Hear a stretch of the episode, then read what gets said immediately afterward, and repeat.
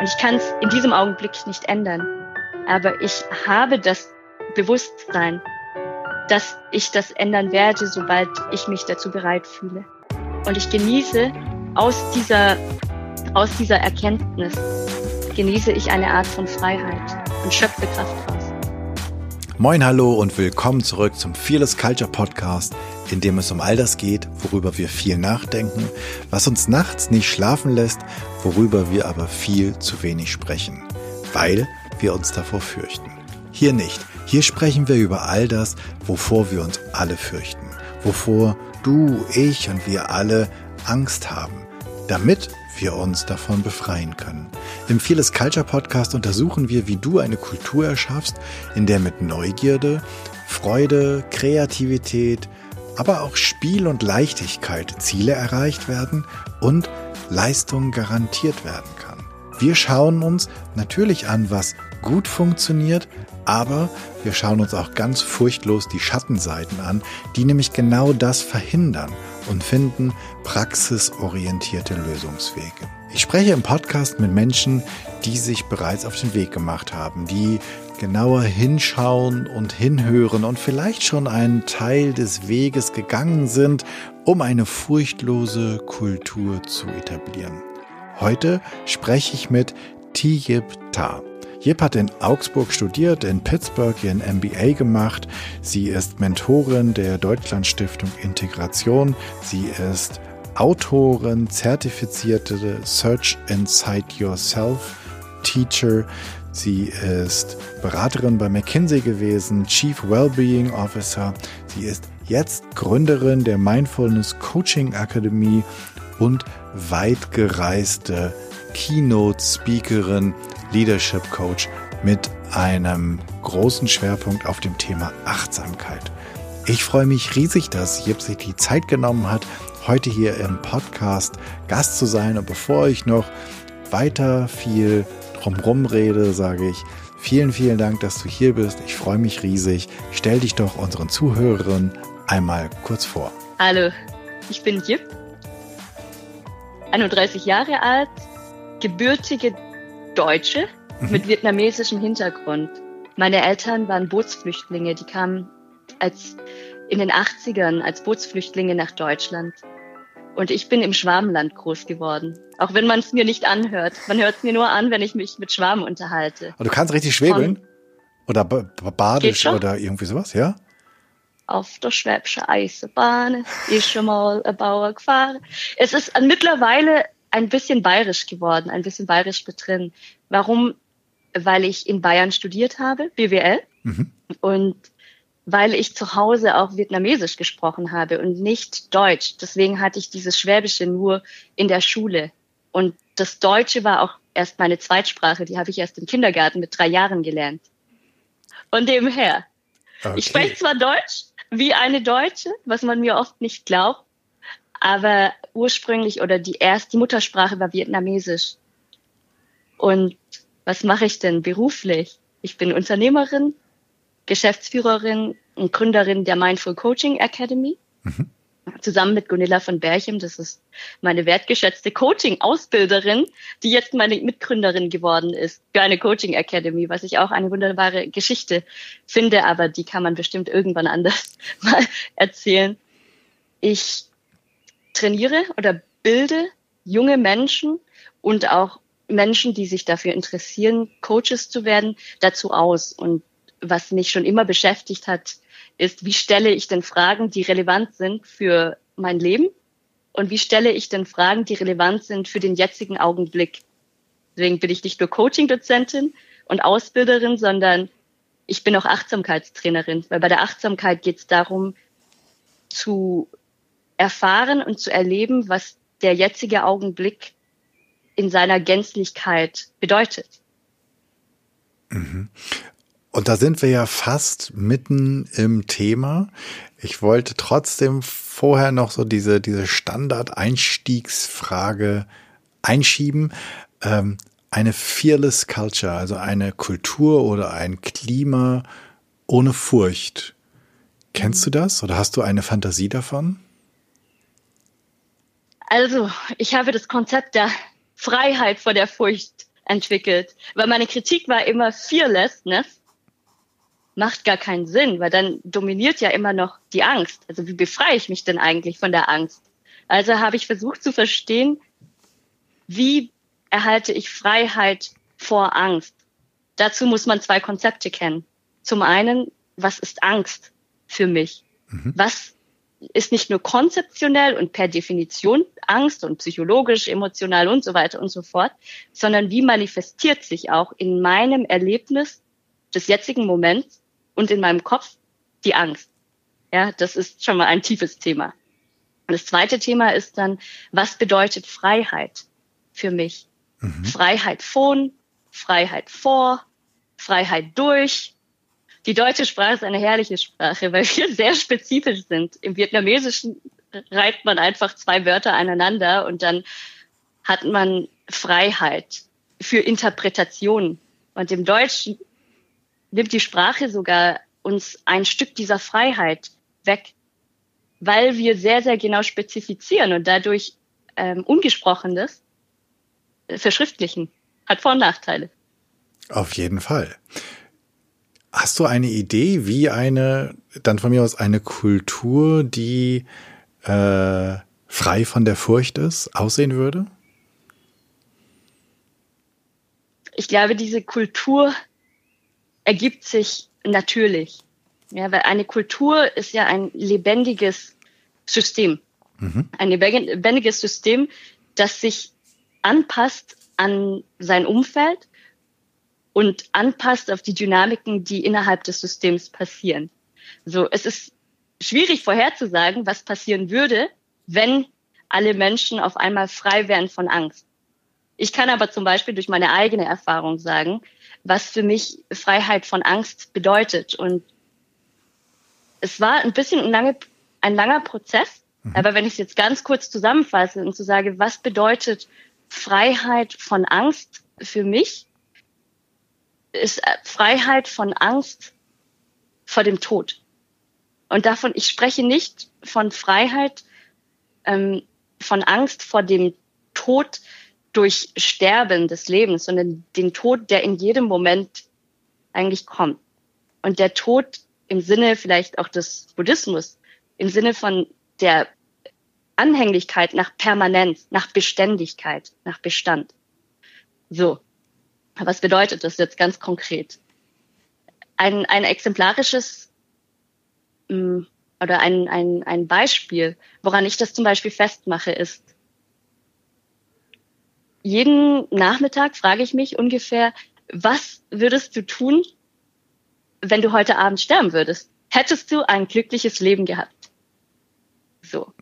Und dann komme ich, reflektiere ich darüber und denke mir, ja, vielleicht, wenn nicht, dann frage ich mich im zweiten, Schritt, äh, im zweiten Schritt sehr pragmatisch, was müsstest du tun jetzt, damit du ähm, glücklich sterben könntest oder einen Schritt näher ähm, zur Beantwortung der Frage hinsichtlich, ja, ich hatte ein glückliches Leben. Mhm. Also was kann ich tun? Und oft sind es ganz kleine Sachen wie ja, irgendwie habe ich heute den ganzen Tag zu Hause verbracht. Ich war nicht mal draußen und habe die Sonne nicht genossen. Aber ist es denn ein glückliches Leben oder ein erfüllendes Leben, den ganzen Tag in der Wohnung zu sitzen? Die Antwort für mich ist dann nein. Also was kann ich tun? Zumindest kann ich dann noch fünf Minuten das Fenster aufmachen, wenn ich nicht raus darf und die Sonne auf mein Gesicht scheinen lassen. Es hört sich jetzt ein bisschen banal an. Und als ich angefangen hatte, diese Frage mir zu stellen, da war, dann kamen mir so Sachen wie, ja, ich wollte schon immer nach Hawaii gehen. Und so, das macht man natürlich dann nicht irgendwie von, von jetzt bis zum Tagesende. Aber indem du kalibrierst, indem du ständig kalibrierst, kommst du deinem erfüllenden Leben immer einen Schritt näher. Bis zu dem Punkt, wo ich jetzt sage, wenn ich heute Abend wirklich die Augen zumachen würde, ich würde diese Frage für mich mit Ja beantworten. Ich hatte ein erfüllendes Leben, gegeben der Umstände, in denen ich mich befinde. Ja, gegeben der Umstände meines Lebens. Und jetzt ist die Frage, kann ich das auch auf den jetzigen Augenblick übertragen? Weil wir wissen, unser Körper, einfach Biologie, erneuert sich ständig. Mhm. Das heißt, mit jedem Atemzug bringe ich Sauerstoff in mein System rein. Und mit jedem Ausatmen gebe ich Sauerstoff an ein anderes System um mich herum. Mein Körper ist also auch ein lebender Mechanismus und jeden Moment sterben Zellen. Mhm. Wir haben ja Billionen von Zellen in unserem Körper und deswegen sterben sie auch in jedem Augenblick. Deswegen ist jeder Augenblick auch einzigartig und mit dem Ende jeden Augenblickes fängt ein neuer Augenblick an. So, das ist ein konzeptionelles Konzept. Mhm. Aber mit Übung und mit Achtsamkeitsübung mhm. kann man das verkörpern und physiologisch auch spüren, wahrnehmen. Mhm. Jetzt hätte ich ja fast Lust, genau da einzutauchen, anstatt dahin zu gehen, wo wir eigentlich hingehen wollen, weil ich finde das super spannend. Ähm, aber ich versuche trotzdem mal den Sprung zu achtsamer Kommunikation. Und ich glaube, so wahnsinnig weit müssen wir gar nicht springen, weil wir ganz in der Nähe wahrscheinlich schon sind. Ähm, wir beide sind ja ins Gespräch gekommen, weil ich in den, und wahrscheinlich, und, und viele, mit denen ich gesprochen habe, in den vergangenen Wochen, wir befinden uns sozusagen am, vielleicht am Ausklang äh, dieser Corona-Pandemie, vielleicht auch nicht, vielleicht auch nur sozusagen am Ende der ersten Welle. Wir werden sehen. Wir befinden uns irgendwo mittendrin und meine Beobachtung, die Beobachtung von vielen Menschen, mit denen ich gesprochen habe, ist, dass ähm, Menschen in der Kommunikation sich an beginnen zu entzweien, mehr als wir es bei uns zuvor beobachtet haben. Vielleicht auch genauso viel, nur offensichtlicher. Und das, es gibt so die zwei großen Extreme. Die einen, die ähm, Angst, ich sag mal, Angst um ihr Leben haben, also um, um ihr, um ihr physisches Leben. Und dann gibt es das andere Extrem, die die Angst um ihre Freiheit haben. Und die das ist eigentlich, und, und ich erinnere mich an, an, an äh, eines der Vorgespräche, was wir geführt haben, und eigentlich sind das zwei Menschen, die mitten in ihrer wahrscheinlich berechtigten Furcht stecken, in der Angst, irgendetwas zu verlieren. Aber sie können, sie sehen sich nicht nach dem Motto, oh, guck mal, da ist noch einer, der hat die Buchse voll, sondern sie hauen aufeinander ein. Die einen sind die Aluhüte und die Weltverschwörer und die keine Ahnung was und die anderen sind die weiß ich auch nicht wie, ist auch egal, wir müssen den, weil es ist ja nur ein, ich glaube, das, was wir jetzt sehen, ist ein Beispiel dafür, was passieren kann, wenn Menschen aufhören oder wenn Menschen nicht achtsam miteinander kommunizieren oder wenn sie aufhören, sich zuzuhören. Ich weiß es nicht. Was, was, was, ich, ich bin so gespannt auf, auf deinen Gedanken dazu und wie du glaubst, dass wir das überwinden können, weil für mich das, also das Horrorszenario klingt jetzt ein bisschen blöd. Wir wissen aus den Medien und aus der Forschung, dass in den USA die ähm, also die, die, die, die beiden Parteien ihre eigenen Blasen geschaffen haben. Also dass Republikaner nur noch quasi mit Republikanern reden und republikanische Medien konsumieren und dass Demokraten nur noch mit Demokraten reden und nur noch demokratische Medien konsumieren, dass es keine Überschneidung mehr gibt. Das heißt, die einen wissen gar nicht mehr, was die anderen hören und sehen. Und das wäre so, und, und da gehen ja auch Freundschaften, also ich habe davon auch schon gehört, dass Freundschaften ähm, sich entzweien, ob der Einschätzung dessen, was wir jetzt gerade hier an Krise zu bewältigen haben. Wie machen wir das, dass wir uns nicht entzweien, dass wir zusammenbleiben, dass wir im Kontakt bleiben, dass wir dem anderen verstehen, vielleicht auch nicht verstehen, vielleicht einfach nur ihn sehen und ihn sein lassen. Das war jetzt eine lange Einleitung. Finde deine Frage wunderbar. Hm, es hört sich auch für mich so an, als wäre die Entzweiung etwas, was du für kritisch siehst. Ja. Worauf basiert denn, worauf basiert denn diese Frage oder diese Annahme oder was impliziert sie? Mm sind zwei Konzepte, die du anbringst, einbringst. Also ich glaube, sie basiert darauf, dass ähm, ich glaube, dass wir alle eins sind. Aha. Und dass es schön wäre, Und, und ich glaube, ja. Ähm, und das Zweite ist, dass ich einfach glaube, es hilft, es, wir kommen weiter, wenn wir uns zuhören, als wenn wir uns nicht zuhören. Ja. Ich bin, kann ich jetzt auch so sagen, ich bin voll, soweit ich verstanden habe, mit dir auf einer Wellenlänge. Mm, ich glaube, das ist auch der Punkt, wo die Kommunikation bereits schief geht. Wir haben implizit bestimmte Annahmen, bestimmte Bilder von einer Welt, wie sie erstrebenswert ist und wäre drin. Mhm. Und wenn wir nicht von vornherein, bevor wir in die Kommunikation gehen, wohlwollend einander verstehen und Transparenz herstellen, worauf wir denn welche Annahmen beru ähm, beziehen oder bauen, dann sprechen wir aneinander vorbei. Deswegen ist achtsame Kommunikation für mich zum Beispiel die Achtsamkeit im Sinne von Verständnis herstellen. Zuhören im Sinne von, ich möchte, also ich investiere da rein, erstmal dich und dein Weltbild oder das, was du ausdrücken möchtest, zu verstehen. Und dich nicht im Sinne von Jan Schleifer, sondern dich als ein Gegenüber, ein, ein, einen Menschen. Mhm. Und das beobachte ich sehr häufig in politischen Diskussionen oder auch im Alltag, im Berufsalltag. Wir haben Annahmen. Wir haben Annahmen wie, dass jeder Mensch, oder ich zumindest, habe oft die Annahme, dass jeder Mensch doch danach strebt, gemeinsam zu sein und dass doch jeder Mensch glücklich sein möchte. Und ich hinterfrage manchmal gar nicht, was bedeutet denn Glück für die andere Person und wo unterscheiden wir uns? Denn wenn wir verstehen, wo wir uns unterscheiden, können wir auch dann darauf basierend ähm, ein Bild erarbeiten, wie wir denn zusammenkommen wollen trotzdem oder wie wir trotz unterschiedlicher Bilder im Kopf von Mensch zu Mensch kommunizieren können. So, Achtsamkeit heißt also, lange Rede, kurzer Sinn. Erstmal Verständnis im Sinne von Transparenz haben und verstehen.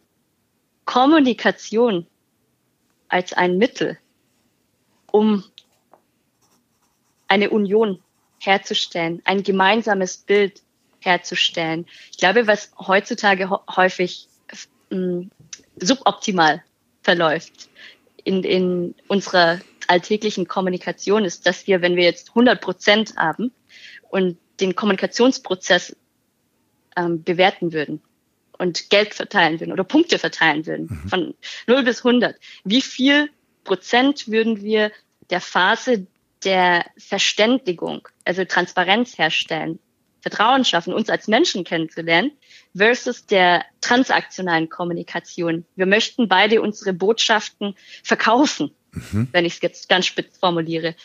Und meine Beobachtung, und das ist jetzt nicht empirisch und so weiter, vielleicht Jip-empirisch im Sinne von meiner Analyse nach vielen Gesprächen, die ich am Tag auch führe und meiner Selbstanalyse, ist das ein, ein Pitfall, ich weiß gar nicht, wie man das jetzt auf Deutsch sagt, ein, ein häufiger Pitfall ist, dass wir zu schnell zur Schlussfolgerung gehen, anstatt zu investieren in eine gründliche, im Coaching würde man sagen, Anliegenklärung. Worauf möchtest du abzielen mit deiner Frage? Und oft, wenn ich gefragt werde, ist mir das auch nicht bewusst, warum ich jetzt diese Aussage so getroffen habe, aufgrund welcher Annahmen, weil ich im Voraus mir noch nie Gedanken gemacht habe über zugrunde liegende Werte und Annahmen, die darauf basieren, dass eben die Welt, wie ich sie sehe, eben halt meine Welt ist. Aber mhm. mir kommt ja gar nicht in den Sinn, dass du vielleicht die Welt ganz anders siehst, weil ich gegebenenfalls noch nicht drüber reflektiert habe, wie das ist, die Welt aus der Perspektive einer anderen Person zu sehen das erfordert Fähigkeiten, Empathiefähigkeiten. Und neurowissenschaftlich gesehen sagt man auch, du, du brauchst andere Gehirnaktivitäten. Andere Zentren im Gehirn werden aktiviert, wenn du Empathievermögen trainierst.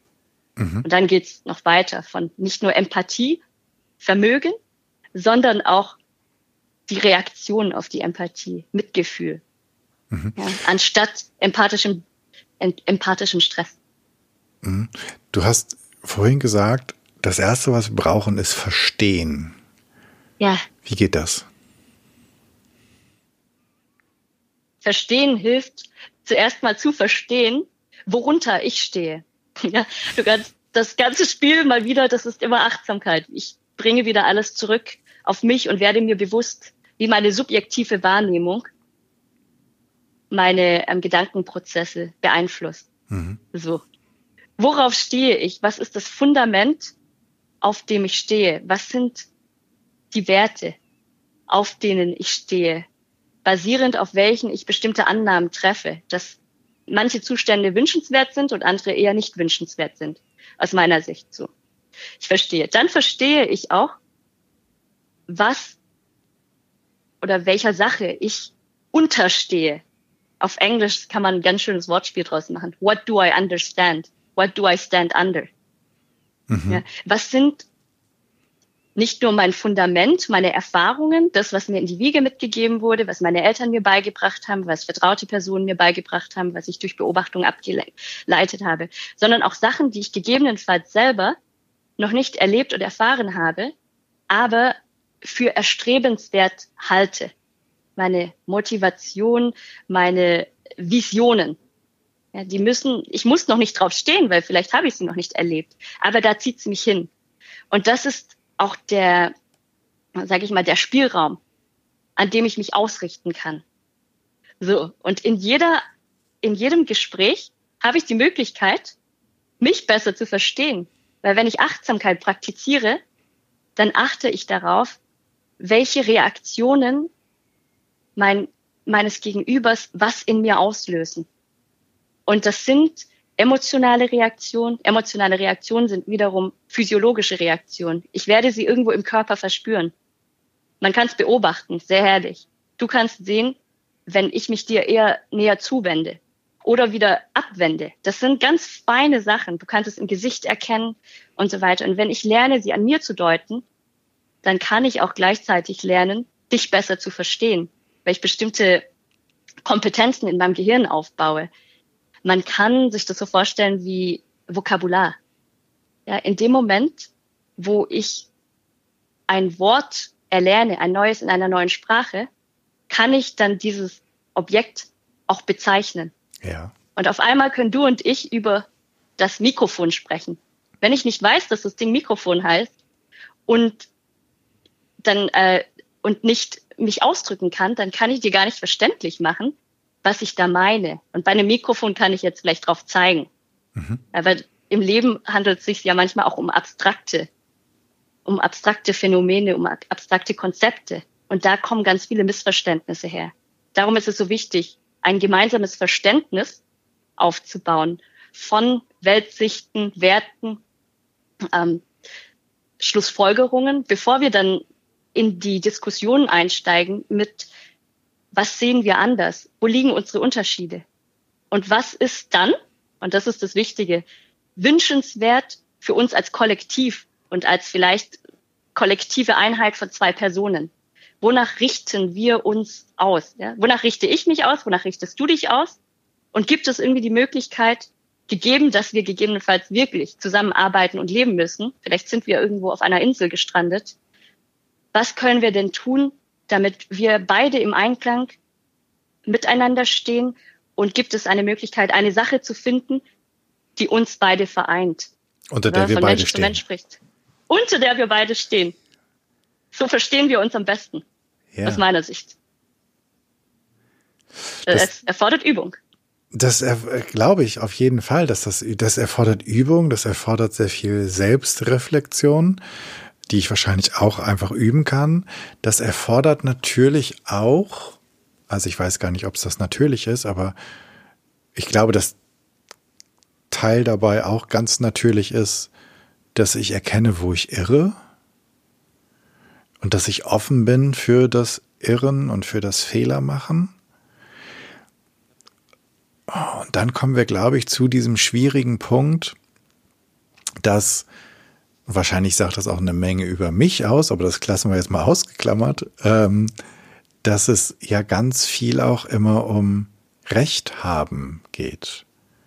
Also, ja, auch wenn, wenn du Diskussionen ansiehst im Fernsehen, ob politische oder andere, dann Schreiben wir nach einem Sieger? Ja, es geht darum, sozusagen, wer hat recht. Es geht darum, wessen Meinung stimmt, anstatt zu sagen, deine Meinung stimmt für dich und meine Meinung stimmt für mich. Also du bist gerne du und ich bin gerne ich. Ähm, das wäre ja eigentlich schon mal eine schöne Lösung. Aber trotzdem, vielleicht liegt es an dieser Konsensgesellschaft, an diesem Kompromiss, an diesen Koalitionen, dass wir versuchen, Recht zu haben. Aber irgendwie habe ich das Gefühl, ist das Konzept am Ende mit dem Recht haben. Weil sonst driften wir auseinander und sind nicht mehr eins, oder? Das ist die Frage, ob, ob man, also was, was die Wurzeln dieses Wertes Recht haben sind. Erstmal sagt es ja, Recht ist wichtig, vielleicht im deutschen Sprachgebrauch. Mhm. Und haben ist wichtig. Ähm, und es wäre tatsächlich keine achtsame Art der Kommunikation, einfach das zu vernachlässigen. Es gibt einen Grund, warum bestimmte Begriffe und Konzepte wichtig sind in einer Kultur. Das entwickelt sich über Jahrhunderte. So. Wow, wohl. Was für ein schöner Gedanke. Also was für ein neuer, schöner Gedanke. Hast du ein Beispiel, wie, wie ist das im Vietnamesischen mit Recht haben? Golly.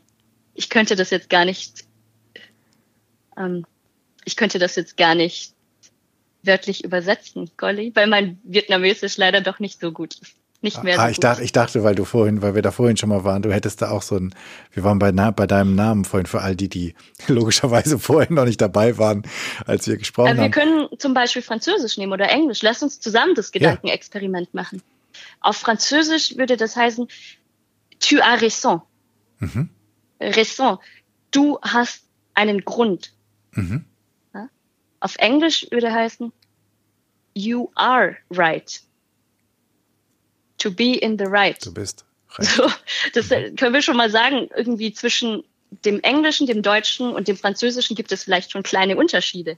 Und diese kleinen Unterschiede drücken vielleicht etwas über unsere Kultur aus, in unserer Kommunikation. Weil Vielleicht, und da müssten eher die Sprachwissenschaftler diese Frage beantworten als ich, weil ich leite mir das jetzt äh, aus dem Moment heraus ab.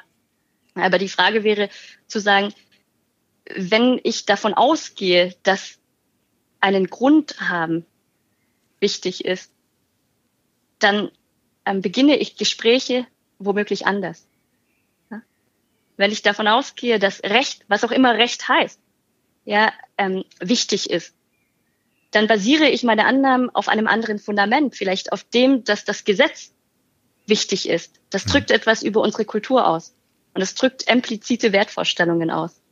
Und, und das heißt, es ist sehr schwierig, Kommunikation jetzt zu verallgemeinern, zu sagen, was ist denn wichtiger und einfacher und umsetzbarer für eine, für eine funktionierende oder eine Gesellschaft, die auf dem Wohlbefinden und Harmonie ausgerichtet ist, wenn das überhaupt das Wichtige ist.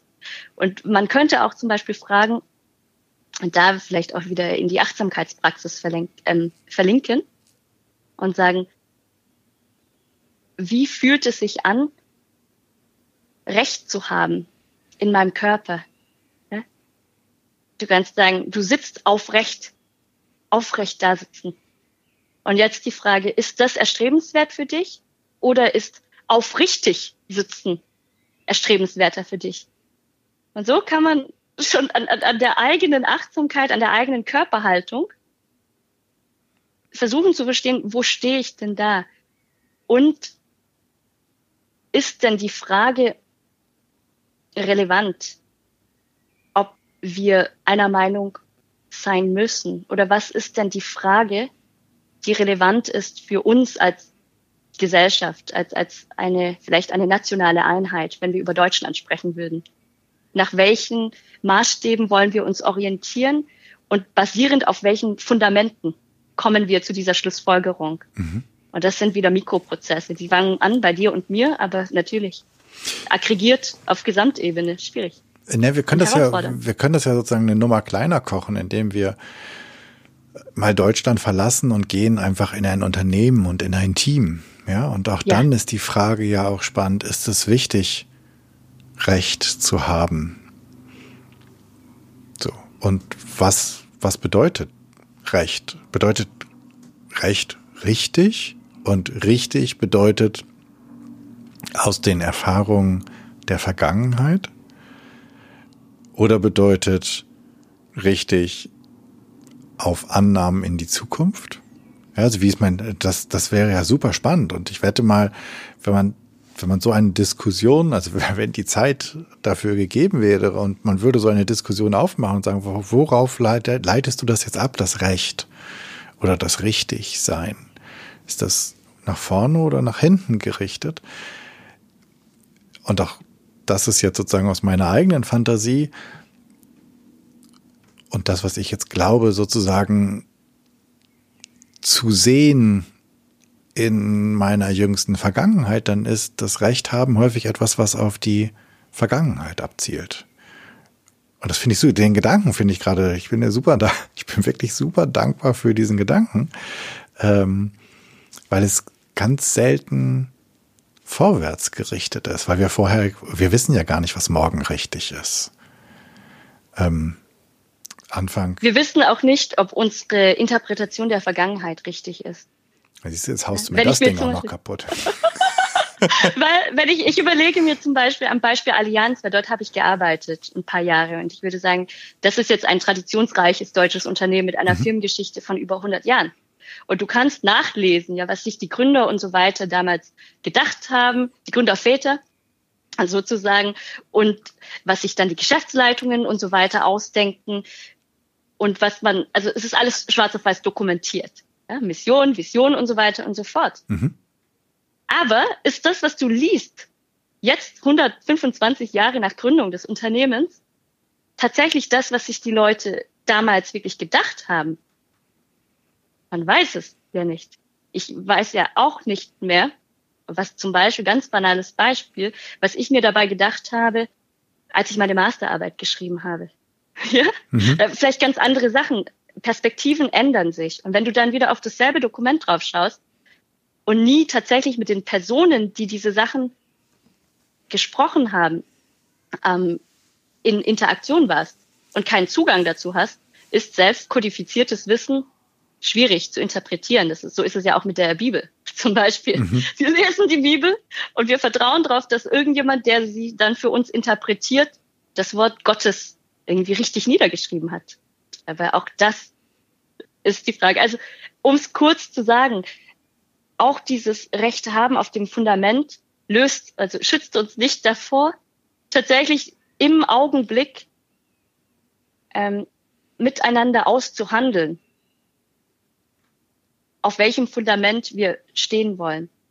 Weil wenn wir nämlich sagen, wir analysieren jetzt sauber die Vergangenheit oder wir analysieren sauber die Zukunft oder unsere Annahmen der Zukunft, müssen wir trotzdem abgleichen, welches davon, also welche Annahmen davon wir jetzt als Gruppe, als Team unterstehen. Und natürlich im Unternehmen ist es jetzt ein bisschen einfacher, wenn es hierarchische Strukturen hat, weil da kann man sagen, derjenige Entscheidungsträger, oftmals der disziplinarische Vorgesetzte, hat die Entscheidungsverantwortung und dementsprechend gegebenenfalls auch das Recht, einen Weg vorzugeben, ja, eine Orientierung vorzugeben, um den Prozess zu erleichtern. Mhm. Deswegen sind Unternehmensstrukturen so, wie sie sind. es gibt ja auch einen Grund, warum Hierarchie und Disziplin gut war und warum jetzt gegebenenfalls New Work Modelle immer mehr an immer mehr an Bedeutung gewinnen, mhm. weil sich Sachen geändert haben. Aber die Diskussion, die muss man führen und da führt aus meiner Sicht auch kein Weg vorbei. Ich habe gerade so einen Gedanken und ich äh, dann vielleicht kommen wir dann irgendwann vom Recht haben auch mal wieder los, dass dieses sehr deutsche Recht haben, was es was ich in vielen Unternehmen und in vielen Hierarchien auch immer noch beobachte, vielleicht auch sehr eng verknüpft ist mit unserer sehr deutschen Fehlerkultur. Vielleicht ist sozusagen das Gold, was wir darin finden, ist vielleicht diese deutsche Ingenieurskunst, die so unglaublich präzise und genau ist. Ja.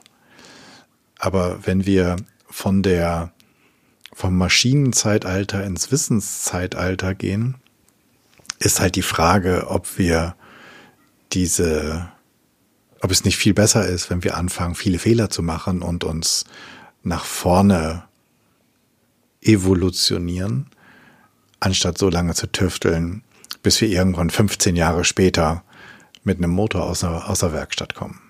Oder mit einer Rolltreppe oder mit was auch immer dann die Ingenieure äh, gefunden haben. Finde ich einen sehr spannenden Gedanke, inwieweit dieses Recht haben, was mit dem Thema Fehler machen dürfen, können zu tun hat. Es hat bestimmt, und ich wollte ja selbst weg von diesem Deutsch, also von dem, von dem nationalen Gedanken, es hat hundertprozentig, glaube ich, auch etwas Recht haben mit unserer eigenen Geschichte zu tun, dass wir, dass es für uns so wichtig ist, nicht wieder das Falsche zu tun. Ähm, denn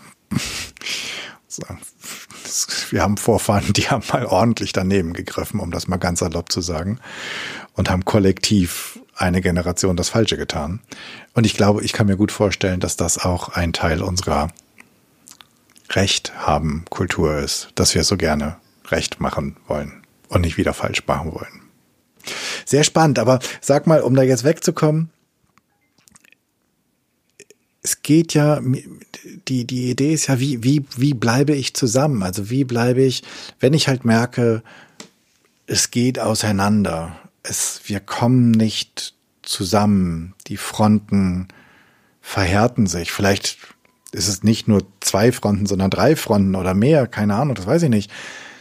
Was kann ich tun? Ja, ich kann verstehen, ich kann versuchen zu verstehen, was kann ich tun, damit wir entweder in, in Nicht-Übereinstimmung koexistieren können.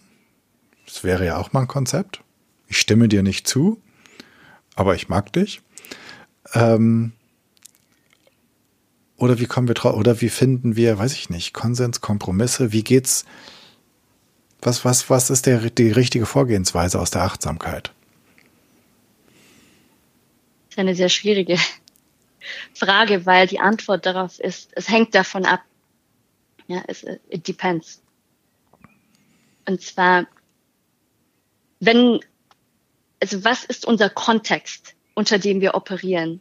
Wir können koexistieren, wenn wir nicht miteinander arbeiten müssen. Es gibt aber Situationen, da müssen wir miteinander arbeiten. Das ist zum Beispiel in Unternehmen der Fall. Also wie können wir es dann trotzdem schaffen? unter der Prämisse, dass wir wollen, zusammenzuarbeiten. Das eine ist zu verstehen, sich selber zu verstehen, wann habe ich denn die Kapazität, offen zu sein und wann kann ich gerade nicht offen sein. Ja, das ist diese harte Ehrlichkeit, die man mit sich selber führen muss. Mhm. Weil es gibt Situationen, da bin ich vielleicht noch nicht bereit, auf eine andere Person hinzuzugehen. Und ich kann das zwar versuchen, aber dabei mache ich mich einfach nur kaputt.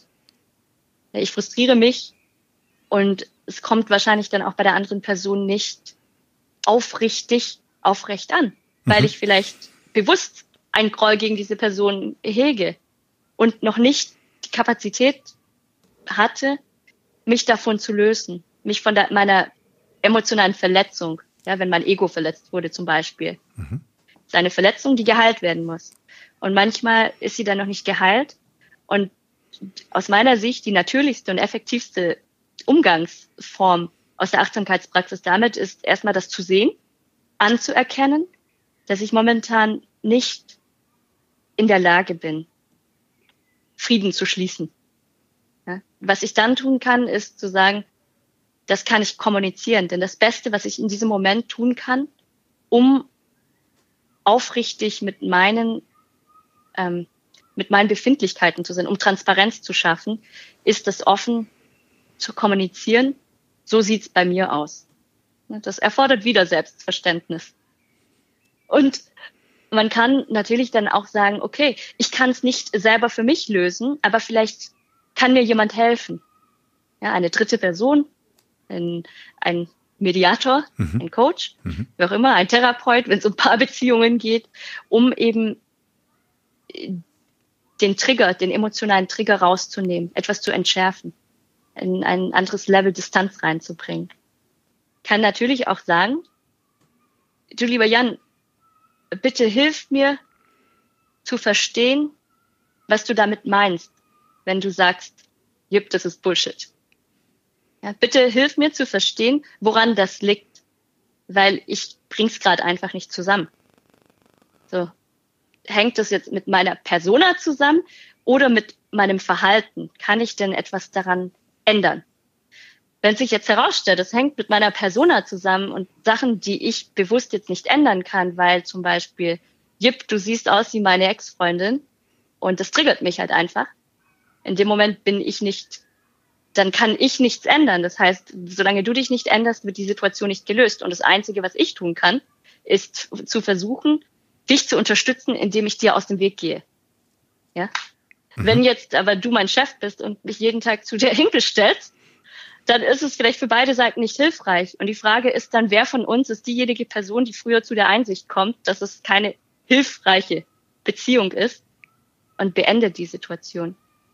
Und das erfordert Mut. Achtsamkeit ist also nicht nur ähm, die Transparenz und das Verständnis über mich selbst, sondern auch die Transparenz, das Verständnis über das, was um mich passiert, das System, was mich umgibt. Und was sind denn tatsächlich meine Optionen? Der, ähm, da fällt mir ein, ich habe meine mündliche Prüfung damals im Abitur zum Thema Ethik gemacht und das Thema war, das Thema, was ich mir ausgesucht hatte, war Sophie Scholl. Mich hat die Arbeit von Widerstandskämpfern immer besonders interessiert und das ethische Thema oder die Ethik, die mich interessiert hat, war die vom Existenzialismus und auch irgendwie Sartre, der über, mhm. wieder über das Thema Freiheit gesprochen hatte. Mhm. Und was ich geschlussfolgert hatte, war, Sophie Scholl wurde zur Freiheit verurteilt. Ja, weil sie hat Kraft ihres inneren Kompasses gehandelt, wie sie gehandelt hat. Und diese dieses konsequente Handeln führte letztendlich dazu, da, zu ihrem Tode, zu ihrer Verurteilung. Und die Frage ist jetzt, bin ich bereit, das in Kauf zu nehmen, um, um ein aufrichtiges Leben zu führen? Oder nicht? Und das ist jetzt natürlich ein großes Thema, wenn ich das jetzt in meinen Arbeitskontext ähm, pflege. Aber du hattest ja auch vorhin gefragt, wie sieht denn eine angstfreie Gesellschaft mhm. aus? Ja. Eine angstfreie Gesellschaft würde letztendlich erfordern, dass du und ich beide im Einklang mit uns selbst sind und sagen können, Jan, es macht keinen Sinn, zusammenzuarbeiten. Und ich kann sagen, ja, stimmt, ich habe mich in diese Abhängigkeit gebracht, weil ich dachte, ich brauche Geld, um zu überleben, aber ich habe jetzt für mich festgestellt, du, eigentlich wäre ich auch okay damit, auf der Straße zu leben. Ja, also weil ich keine Angst davor habe, auf der Straße zu leben. Mhm. So, wenn ich doch Angst davor habe, könnte ich jetzt sagen, okay, ich müsste diese Angst in mir lösen oder verstehen, wo sie herkommt und schauen, was brauche ich denn wirklich. Oder ich kann sagen, ich nehme dafür in Kauf, damit ich mich nicht mit dieser Angst konfrontieren muss, in Abhängigkeit zu bleiben in einem Verhältnis, was keinen Sinn, also nicht hilfreich oder nicht ähm, wholesome, das würde man auf Deutsch sagen, nicht gesund für, für, für mein Wohlbefinden mhm. ist. Eine angstfreie Gesellschaft wäre also eine Gesellschaft, in der jede Person befähigt wäre, ihre Limitationen zu erkennen, zu akzeptieren und in die Kommunikation treten würde mit anderen und auch, vielleicht auch bitten kann auch, auch über die eigene Limitation, oder? Über die eigene Begrenzung, dass ich sagen kann, du, ich habe es ausprobiert, ich krieg's nicht hin. Du siehst halt immer noch aus wie meine Ex-Frau, Ex-Freundin, Ex keine Ahnung was. Ähm, da wird nix. Ich krieg, ich, ich merk einfach, mir schnürt sich's alles zu bei jedem Meeting. Wir brauchen an, also ich kann gehen, nur du kannst gehen. Und da ich der Chef bin, ähm, würde ich dich gerne unterstützen, dir eine andere Arbeit zu suchen, weil du wirst bei mir nicht glücklich. Ich krieg's einfach nicht hin. Das wäre achtsam und furchtlos, oder? Das wäre ehrlich. Jetzt mhm. wäre die Frage, ob du es durchsetzen könntest, weil wir haben auch sowas wie Arbeitnehmerrechte. Da spielt wieder das Umfeld mhm. zusammen. Mhm. Ja, ob, da kenne ich mich leider zu wenig aus. Ob, ob jetzt jetzt nicht dazu führt, dass ich dich verklagen könnte mhm. und du aus Furcht davor eben nicht ähm, aufrichtig zu mir sein könntest, weil das systemische Konsequenzen hätte, wenn du diese ehrliche Kommunikation überbringst. Aber in dem Fall, wo du tatsächlich frei von Angst wärst, könntest du das so sagen. Angst, mhm. quasi frei vor der Angst, verklagt zu werden. Weil du denkst, das ist das Wichtige. Und das Richtige so zu tun. Aber du könntest natürlich auch sagen, liebe Jip, ich habe das gerade festgestellt und vielleicht gehe ich zwei Monate lang in ein Retreat und schau mir an, was, also was diese unverarbeiteten Emotionen auslösen in mir in Bezug zu meiner Ex-Freundin. Und das könntest du auch mit einem Therapeuten bearbeiten und müsstest mich dann nicht kündigen. Aber ich es, bin ja gar nicht das Problem. Nee, nee, eigentlich. genau. Es wäre es wäre äh, natürlich die wahrscheinlich die heilsamere Lösung, weil äh, die Angestellte nach dir äh, würde mich wahrscheinlich wieder an irgendjemanden erinnern. Und ähm, deswegen ist schon klar, dass das nicht wirklich die Lösung ist, obwohl das Artikulieren bestimmt die Lös eine Lösung ist oder ein Schritt auf dem Weg zur Lösung. Weil dadurch wüsstest du zumindest, dass ähm, mit dir alles in Ordnung ist. Und dass ja. ich eventuell erkannt habe, dass du völlig okay bist, ich blöderweise gerade nicht. So. Ja. Ähm, und stimmt, ich ist natürlich totaler Quatsch. Ich würde dich dann in der Konsequenz nicht entlasten. Ähm, und da ist es auch ganz gut, dass es Arbeitnehmerrechte gibt, die sagen würde, sag mal, Jan, brennst du? Ähm, du, du hast ein Problem mit deiner, mit deiner Ex-Freundin und deswegen entlässt du nach und nach ihr wieder eine ganzen Angestellten. Kann ja wohl nicht ganz sein. Ähm, sondern dass ich dann halt irgendwie den Weg beschreite, um an mir und meiner Vergangenheit zu arbeiten. Ja. Und in dem Moment, wo du das erkennst, hast, haben sich dir auf einmal ganz viele unterschiedliche Handlungsoptionen aufgetan, weil du dich der Verantwortung gestellt hast, was du jetzt mit dieser Erkenntnis machst. Ja, du könntest mich dann auch versetzen. Du könntest mich auch bitten, äh, von zu Hause zu arbeiten.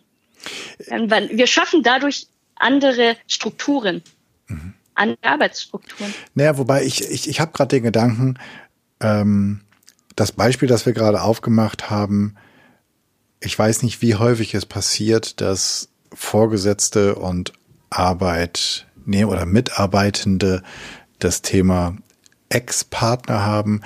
Ich habe schon das Gefühl, dass es das Thema Eltern- und Kinderthema relativ häufig in den Hierarchien getriggert werden. Und ähm, da wäre meine Bitte an all die, die das hören, ähm, lasst eure Mitarbeitenden bitte nicht versetzen, sondern kümmert euch verdammte Axt mal um eure unbearbeiteten Themen aus der Kindheit.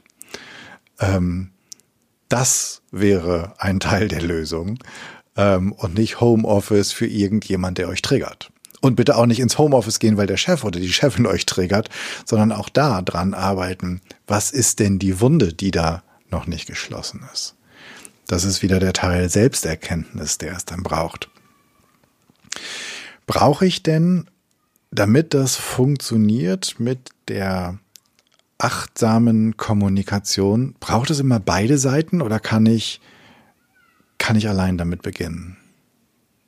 Kann ich einen Anfang machen oder muss ich auch eine gemeinsame Basis schaffen? Was würde dich denn davon abhalten, alleine voranzuschreiten? wenn wir beim Thema Furcht sind, die Furcht, einen auf die Mütze zu kriegen.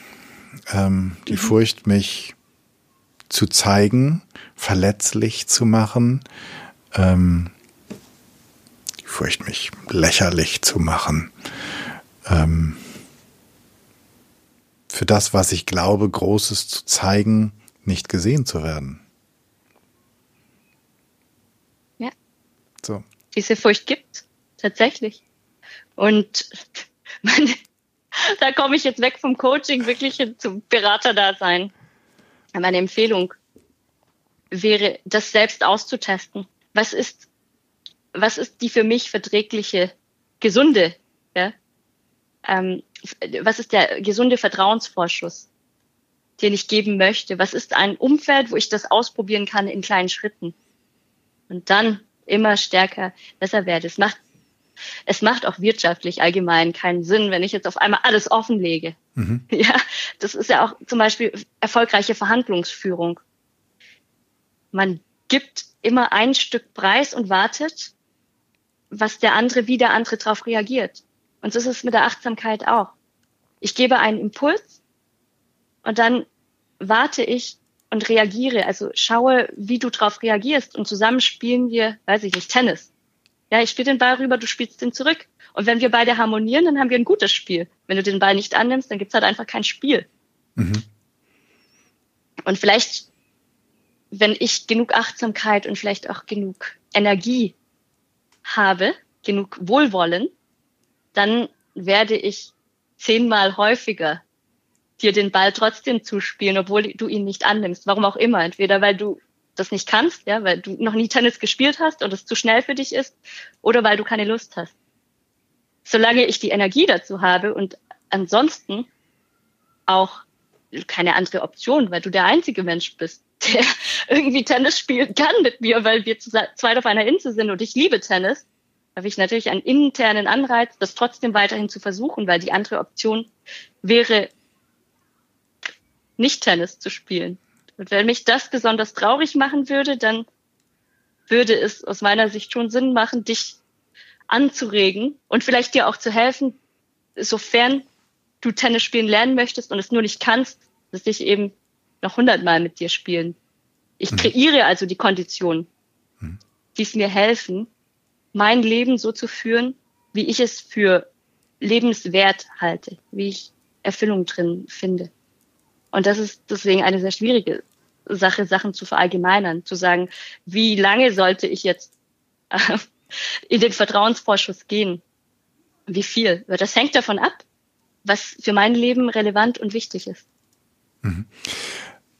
Ähm, wenn ich in so einem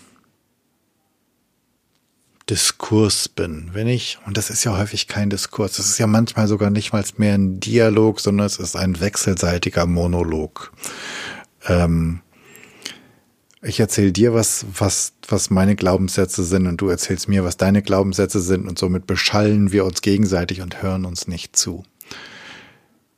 Was ist eine Intervention? Was ist ein erster Schritt also der erste Schritt ist, ich merke, okay, wir reden eigentlich gar nicht mehr miteinander. Aber was ist der erste Schritt? Ich weiß, dass das der erste Schritt daraus ist, aber was ist der erste Schritt, den ich anders mache? Wie komme ich, hast du eine, hast du ein, ja, eine Intervention, einen Hinweis, eine, eine Idee für uns, wie wir, wenn wir merken, und das ist jetzt ganz egal, in welchem Kontext das ist, wenn wir merken, eigentlich geht's hier um was ganz anderes. Eigentlich geht's hier ums Recht haben. Eigentlich geht's hier um Hierarchien. Eigentlich geht's hier um irgendwas, aber nicht darum. Wir, wir kommen nicht zueinander. Wie, wenn ich das bemerke, was mache ich? Es kommt drauf an, wiederum, was dein, was dein Spielfeld ist. Ja, was deine Absicht hinter der Kommunikation ist, was du bewegen möchtest. Entweder du kannst zum Beispiel sagen, ich investiere in den Vertrauensvorschuss und sage, wenn ich etwas ändere, dann teste ich mal, wie du darauf reagierst. Eine Änderung könnte sein, zu sagen, okay, ich merke jetzt gerade, dass es nichts bringt, gegen eine Wand zu sprechen. Mhm. Dann nehme ich mal den Widerstand weg und nehme mal an, was kommt. Eine vielleicht großzügigere ähm, Intervention wäre zu sagen, ich wechsle mein, ähm, mein Mindset und hinterfrage, warum, also was kann ich tun, damit diese Konversation, also diese Monologe in eine Konversation kommen? Kann ich mir überlegen. Oder ich kann dich auch fragen. Und wir sagen, du, was genau verbirgt sich denn dahinter? Ich gehe auf dich zu. Mhm. Aber das ist nicht immer in meinem Spielfeld und nicht immer in meiner Option, weil gegebenenfalls sagen die Umstände mir, dass es wichtig ist, Platz zu halten. Und da bin ich wirklich sehr explizit, weil ich das sehr häufig ähm, beobachte in meiner Arbeit als Coach auch von weiblichen Führungskräften. Dass Frauen häufiger diesen ersten Schritt gehen. Aber auf einer systemischen Vogelperspektive drauf, geben sie Raum auf. Mhm. Und das führt dann dazu, dass dann in Verhandlungen zum Beispiel, dass sie dann weniger Gehalt verhandeln oder dass sie in Meetings weniger sprechen, weniger Sprechraum einnehmen und dadurch dann in Bewertungen, Leistungsbewertungen ähm, als schlechter eingestuft werden. Dann ändert, also das ist wieder ein systemisches Ding. Also ich muss mich fragen, was ist meine Rolle in dieser Situation? Möchte ich mich jetzt profilieren? Weil wenn ich das nicht tue und dir in den Vertrauensvorschuss gehe und diese Strategie, also diese Taktik vielleicht nicht hilfreich ist, weil das dann dazu führt, dass ich nicht befördert werde. Ja, ist es das dann, was mich glücklich macht in meinem Leben? Und das ist ganz emotionsfrei. Während wenn ich jetzt die Person bin, die diese, dieses Meeting führt, ähm, vielleicht kann ich dann sagen, stopp, ich habe das Gefühl, dass wir gerade aneinander vorbeisprechen. Lasst uns doch innehalten und noch einmal einen Schritt zurückgehen. Aber das kann ich nicht in jeder Position so machen. Das finde ich einen super wichtigen Hinweis, dass du, gerade wenn es im Kontext von Unternehmen ist, dass du auch für die Selbstreflexion und für die Selbstachtsamkeit beachten musst, in welcher Rolle oder aus welcher Rolle heraus du agierst.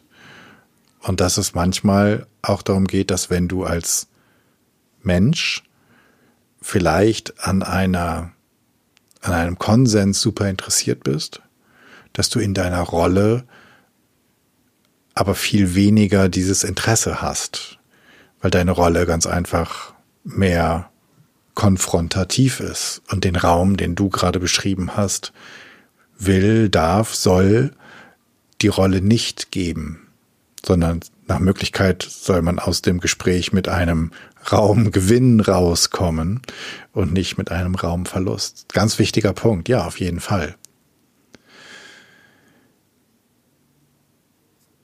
Das heißt, so eine ganz einfache Lösung für dieses Problem gibt's nicht.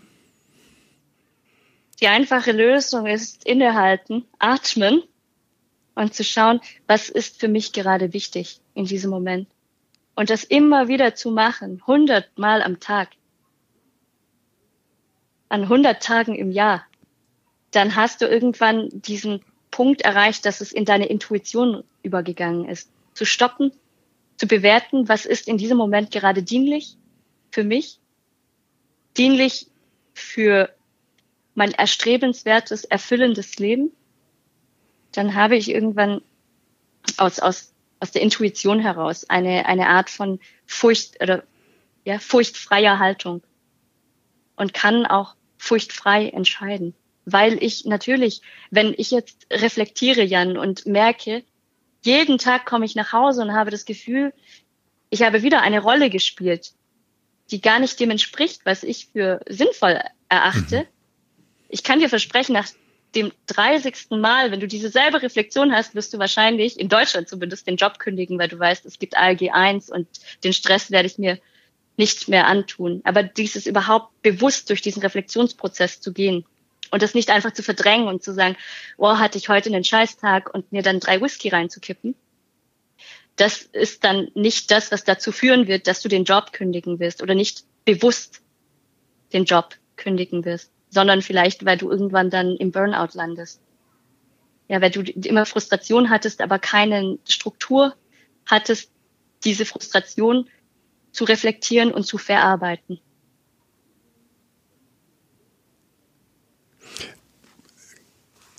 Super wichtig. Super wichtiger Punkt. Ich glaube, ähm, diese Selbst, diese bewusste, also nicht nur irgendwie mal so nebenbei nach dem Motto, boah, geht's mir scheiße, ähm, sondern das ganz bewusst und auch zu, zu, zu fragen, was, was wäre denn gut für mich? Wie müsste es denn sein, damit es gut ist, damit ich heute Abend die Augen zumachen kann? Äh, definitiv. Ich überlege jetzt gerade, ähm, ja, ich hatte natürlich, natürlich hatte ich, auch nicht natürlich. Ich hatte gehofft, dass wir einen, dass wir einen ganz simplen und einfache Lösung für dieses unglaublich komplexe Problem finden. Ähm, das war wahrscheinlich so der kleine Naive in mir, der sich gewünscht hätte, das würde gehen. Das würde, wir würden, man müsste einfach nur.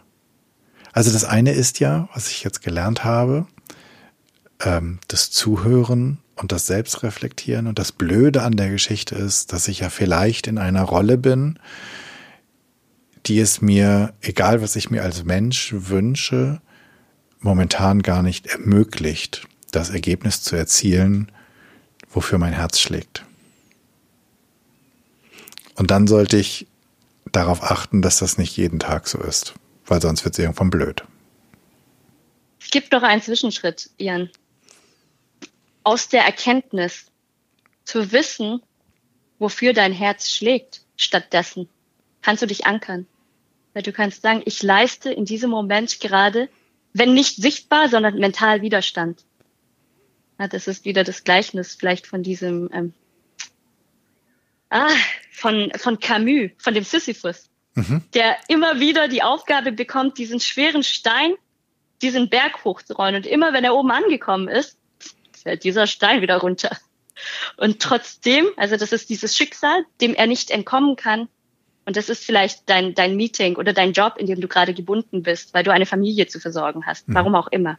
Ja, man kann nicht jederzeit den Job kündigen und auch nicht zu allen Umständen. Aber ähm, zu sagen, oh, ich verstehe, das ist jetzt mein Los für jetzt und ich kann es in diesem Augenblick nicht ändern. Aber ich habe das Bewusstsein, dass ich das ändern werde, sobald ich mich dazu bereit fühle. Und ich genieße aus dieser, aus dieser Erkenntnis, genieße ich eine Art von Freiheit und schöpfe Kraft draus. Das kannst du schon tun. Und wenn du das immer wieder machst, dann frustriert dich das vielleicht auch nicht, weil du jedes Mal denkst, ja, ich habe was geübt. Dopaminausschuss im Gehirn. Ich habe mich erkannt und ich habe Widerstand geleistet. Innerlich, unsichtbar. Und du wirst es merken an deiner Körperhaltung. Dann gehst du aus dem Meeting raus und denkst, cool, cool, ich habe wow. was über mich gelernt. Also wir kommen ja eigentlich ganz am Ende zu dem Punkt, wo ich sage, hast du einen Tipp, was die, was die ZuhörerInnen tun können in der nächsten Woche, um mal zu üben?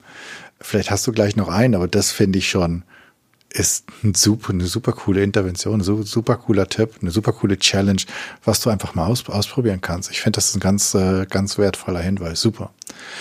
Ähm, wenn wir quasi die erste, die, die erste kleine ZuhörerInnen-Challenge schon haben, dann wird sich für mich jetzt die Frage stellen, wenn die, die jetzt hier die Ohren gespitzt haben und ich finde deinen großartigen Ideen und Gedanken gelauscht haben, wenn die jetzt mehr von dir wissen wollen, wenn die jetzt wissen wollen, warte mal, wie, wie geht das denn alles? Erzähl mal, ich will mehr von dir lesen, ich will mit dir in Kontakt treten. Wie machen die das? Wie geht das? Ja. ja ich habe ein Buch geschrieben, das heißt Beautiful Brains Change Tomorrow, Today. Das ist auf Englisch. Mhm. Da habe ich Menschen, die ich auf eine Art ähm, und Weise inspirierend finde, weil sie Unternehmer sind und mit ihrem unternehmerischen Handeln oder mit ihrem bildenden Handeln, manche sind davon Professoren, die Welt verändern auf eine Art und Weise, wie sie sie für richtig halten. Mhm. Man muss nicht mit allen Personen in dem Buch übereinstimmen. So geht's mir nämlich auch. Aber ich finde es schön, Vielfalt in den Meinungen zu haben und dann wieder meine Position zu analysieren in Beziehung zu diesen Personen. Und das ist ein Buch, das als gute Nachtgeschichte zum Beispiel pro Kapitel, pro Kapitel ein Interview gelesen werden kann mit Reflexionsaufgaben dahinter. Da kann man quasi lesen, sich inspirieren lassen oder triggern lassen und dann die eigenen Reflexionen dazu aufschreiben. Das könnt ihr kaufen auf Amazon oder in jedem Bücherladen. Mhm. Und Kommt ansonsten in die, in die Show Notes. Ansonsten lade ich euch ein, euch mit mir zu vernetzen auf LinkedIn.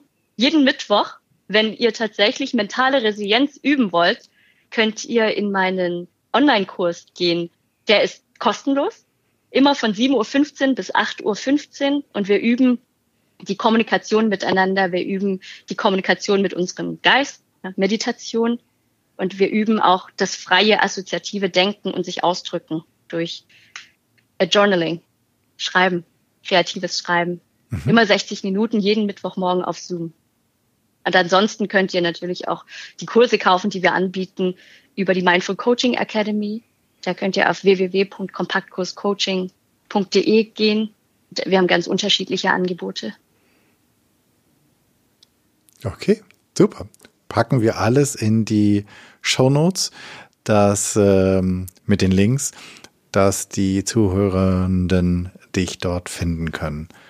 Und wenn du uns schreibst an podcast.janschleifer.de, verlosen wir unter den äh, Einsendenden ein Exemplar von ähm, Jips wundervollem Buch, ähm, als dass du dann als kleine Nachtlektüre oder vielleicht als Morgenlektüre lesen kannst. Ich finde das ganz großartig. Ähm, kommen wir zu den Abschlussfragen. Die erste Frage ist, wenn ich eine Bühne habe und ich lade dich ein zu sprechen vor 100 Menschen. Zweigeteilte Frage. Erste Frage ist, worüber möchtest du reden? Zweite Frage ist, vor wem möchtest du reden? Mein Thema wäre die Frage der Erweiterung der Sustainable Development Goals von den derzeit 17 Nachhaltigkeitszielen der Vereinten Nationen zu gegebenenfalls einem 18. Ziel. Und die Frage wäre, was ist dieses achtsame Ziel? Was hält uns noch davon ab, die 17 Ziele, die wir haben, zu verwirklichen? Anscheinend gibt es ja Blockaden. Mhm. Und aus meiner Sicht wäre die Blockade die fehlende Kompetenz der Selbstreflexion. Und ich würde gerne darauf eingehen und auch Anregungen geben, wie wir als Individuen uns diese Kompetenzen erlangen können, als Organisationen und auch als Nationen und vielleicht auch als Weltgemeinschaft, weil die United Nations sind ja eine Weltgemeinschaft. Vor wem würde ich gerne sprechen? Ich bin ein Fan von Überraschungen. Ich glaube, es wäre gut, 50 kuratierte Personen zu haben und 50 freie Personen, die sich angesprochen fühlen. Von den 50 kuratierten Personen hätte ich gerne dabei diejenigen, die repräsentativ sind für Entscheidungsfindungen in Gesellschaften. Junge Menschen, Menschen, die schon in Rente sind, Menschen, die Unternehmen führen, Menschen, die Kapital besitzen, Investoren, Menschen, die andere Leute unterrichten. Eine, eine Vielfalt, die auch die Vielfalt der Gesellschaft ähm, darstellt. Sehr schön. Sehr schön, gefällt mir. Hast du außer deinem Buch für uns einen Lesetipp? Ein, zwei Bücher, wo du meinst, wenn ich mich mehr mit diesem Thema beschäftigen möchte, mit dem Thema Selbstreflexion, Achtsamkeit, Kommunikation, was sollte ich lesen? Ja, ich lese zurzeit ein Buch, was ich sehr spannend finde, das heißt Buddha's Brain. Das stellt aus neurowissenschaftlicher oder neurologischer, müsste ich sagen, und psychologischer Perspektive da, was die Übungen aus der Achtsamkeitspraxis, die über 2500 Jahre entstanden sind, verbindet. Ja, was, was ist auch eine westlich fundierte Perspektive zu den Achtsamkeitspraxen aus dem Buddhismus. Und in dem Buch geht es um Buddhismuspraxen aus, aus der Theravada-Tradition. Das ist die südliche Buddhismus-Tradition. Oder das zweite Buch, was zum Beispiel sehr, sehr ein Klassiker, deswegen traue ich mich schon gar nicht mehr, das vorzuschlagen, ist von Viktor Frankl. Mhm. The Search for Meaning. Ja. Und davon den ersten Teil. Der zweite Teil ist sehr abstrakt und theoretisch. Da geht es um die Logotherapie, die er entwickelt hat. Aber der erste Teil ist, wie finde ich einen Sinn unter widrigsten Umständen? Und, und in seinem Falle war das ja das Konzentrationslager ja. Auschwitz. Ja. Ja, ein wunderbares Buch. Auf jeden Fall. Vielen Dank dafür. Packen wir rein. Jetzt hast du uns ja schon eine Aufgabe gegeben. Du hast uns schon ein paar Ideen für Aufgaben gegeben. Sollen wir die nehmen oder hast du noch eine Idee, was sollen die Zuhörenden in der nächsten Woche mal ausprobieren, um achtsamer mit sich und mit den anderen zu werden? Meine Lieblingsaufgabe ist, nach Learnings on Time Invested zu optimieren. Sehr bewusst einmal in Meetings hereingehen und davor für mich herunterschreiben, was möchte ich daraus lernen, aus jeder Minute Lebenszeit, die ich denn investiere in, in, in ein Meeting oder in ein Gespräch. Was möchte ich denn für mich herausziehen und im Anschluss daran reflektieren? Und zwar nicht, um dann zu sagen, habe ich das erfüllt oder nicht mein Ziel, sondern unter der Perspektive zu sagen, hatte ich eine gute Zeit? Und wenn nicht, was kann ich nächstes Mal tun, dass ich in dem Meeting etwas für mich herausziehe? Ja, wie kann ich mich anpassen? Also nicht in diese selbstkritische Haltung reingehen und dann nur noch den eigenen Erwartungen irgendwie hinterherhecheln, sondern mhm. stärkend zu sagen, was mache ich nächstes Mal anders, damit ich mit einem guten Gefühl aus dem Meeting herausgehe. Jede Minute Lebenszeit ist eine Minute Lebenszeit, die ich auch anders verbringen könnte. Genau. Genau. Und das ist sozusagen, jede Minute Lebenszeit ist eine Minute Lebenszeit, die abläuft. Und die gibst du her, die schenkst du und setzt sie sinnvoll ein. Genau. Schöne Schenkst Idee. sie dir. Ja, genau. genau. Schenk sie dir selbst. Fantastisch. Dir vielen, vielen Dank für deine ganzen Inspirationen, für deine tiefen Gedanken.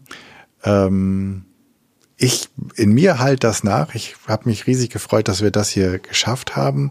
Ähm, und ich hoffe, dass die Zuhörenden genauso viel Freude daran hatten und daraus lernen können. Dank dir.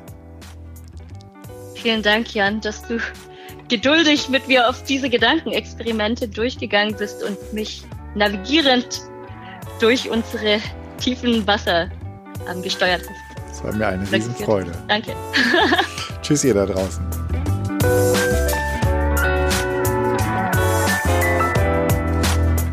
Das war's. Ich danke dir fürs Zuhören und ich hoffe, es hat dir auch so gut gefallen wie mir. Es hat dich hoffentlich neugierig gemacht und dich vielleicht inspiriert, einmal über Achtsamkeit und Selbstreflexion nachzudenken und vielleicht auch ein bisschen damit zu beginnen. Und das hat dich vielleicht auch inspiriert, dadurch oder damit furchtloser zu werden und eine Fearless Culture zu erschaffen. Ich freue mich über dein Feedback und Ideen, was ich noch machen könnte, was ich besser machen könnte, denn für mich ist dieser Podcast ein absolutes Herzensthema und dein Feedback bedeutet mir wirklich sehr viel. Wenn du ein Thema hast, von dem du meinst, das müsste mal besprochen werden und du bist eine gute Ansprechpartnerin oder ein Ansprechpartner oder du kennst jemanden, der es wäre, dann schreib mir bitte an podcast.janschleifer.com. Abonniere den Podcast auf iTunes, Spotify, Stitcher oder wo auch immer du Podcast hörst. Und natürlich freue ich mich riesig über deine 5-Sterne-Rezension bei iTunes. Denn damit wird der Kreis derer, die den Podcast hören können, größer und wir können alle zusammen etwas verändern. Ich hoffe, du bist bei der nächsten Episode wieder dabei. Bis dahin, sei furchtlos, dein Jan.